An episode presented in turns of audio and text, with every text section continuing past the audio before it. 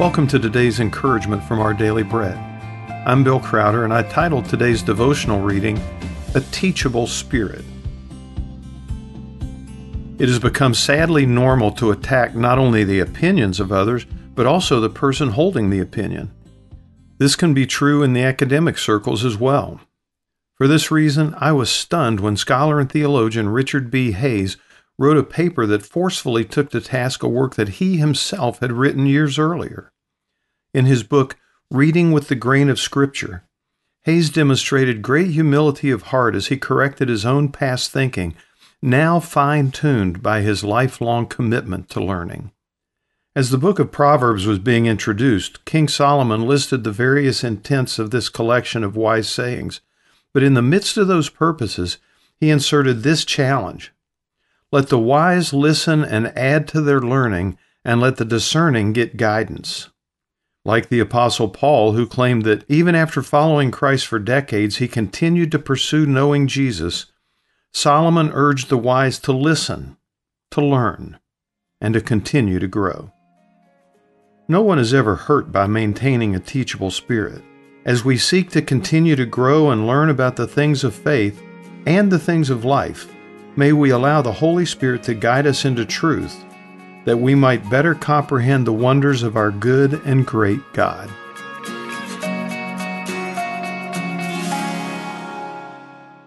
Today's Our Daily Bread devotional scripture reading is from Proverbs chapter 1, verses 1 through 7. The Proverbs of Solomon, son of David, king of Israel, for gaining wisdom and instruction, for understanding words of insight for receiving instruction in prudent behavior, doing what is right and just and fair, for giving prudence to those who are simple, knowledge and discretion to the young.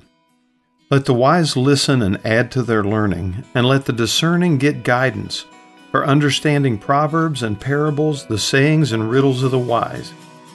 The fear of the Lord is the beginning of knowledge, but fools despise wisdom and instruction.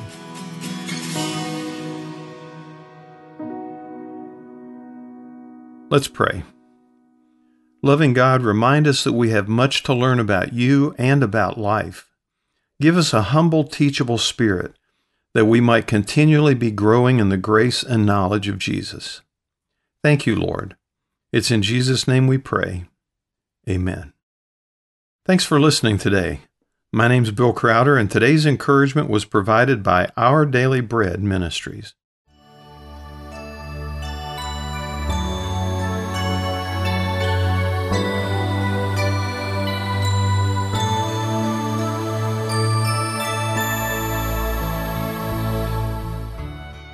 每日灵修，七月十二日，相同中的分别。今天的经文是在哥林多前书第十二四到六节。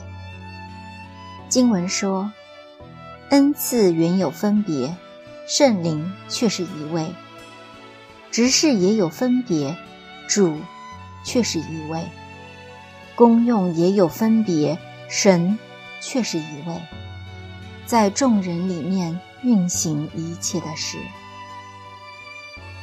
从属灵的角度来看，基督徒最基本的相同点就是接受耶稣基督做主，成为神的儿女。本着这个身份，基督徒就成了一个肉身，隐于一位圣灵。就如以弗所书第四章。第四节到第六节中所说，同有一个指望，一主，一信，一喜，一神。但是在相同中，神也安排了不同。因此，就如罗马书十二章第四节中所说的那样，正如我们一个身子上有好多肢体，肢体也不都是一样的用处。这也就是本节经文所提醒我们的。然而，有些基督徒却不大尊重、接纳或欣赏神这样的安排。例如，一位学生团契主席在期末考的紧张时刻，要看看哪一位团友爱成绩而不爱神，他忘了自己可以两小时就完成复习功课，别的团友可能要用五个小时，而别的团友也是为主而读书啊。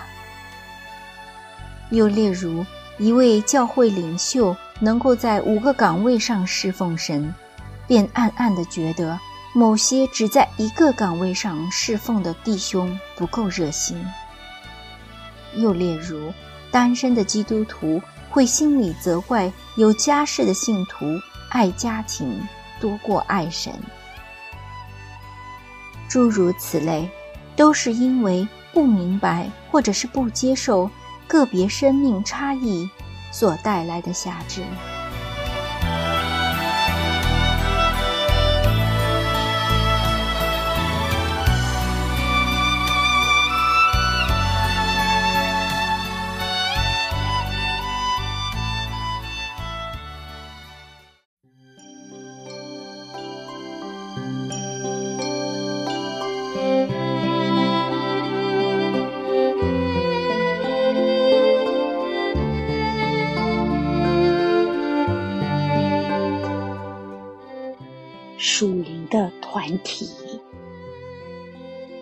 只等到我们众人长大成人，满有基督长成的身量。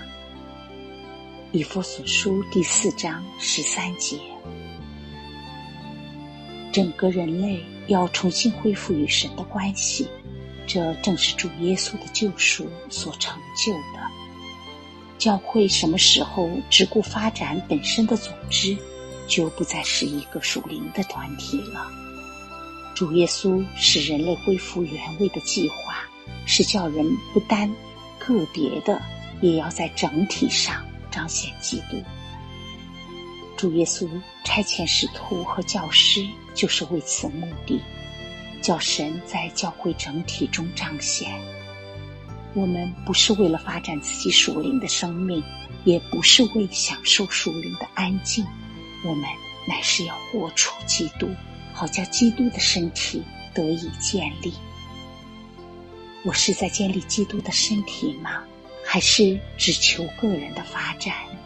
最重要的是我个人与耶稣的关系，使我认识基督。要完成神的计划，就要完全的把自己交付给他。每当我要为自己求什么，与神的关系就有所偏差。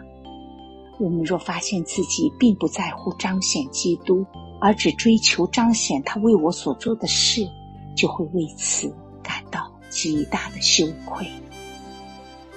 我的目标是神自己，而不是喜乐，而不是平安，也不是祝福，单是神自己，我的神。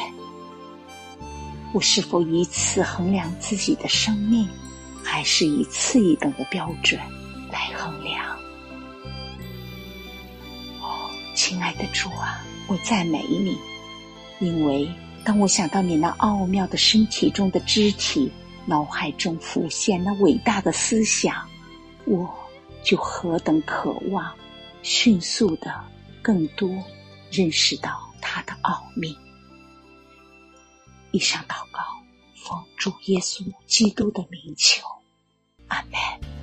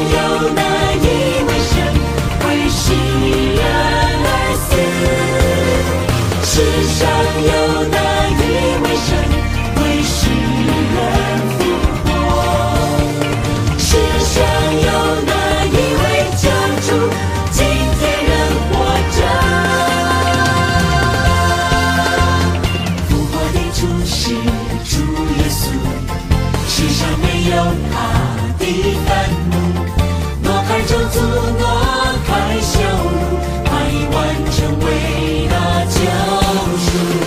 复活的主是主耶稣，世上没有。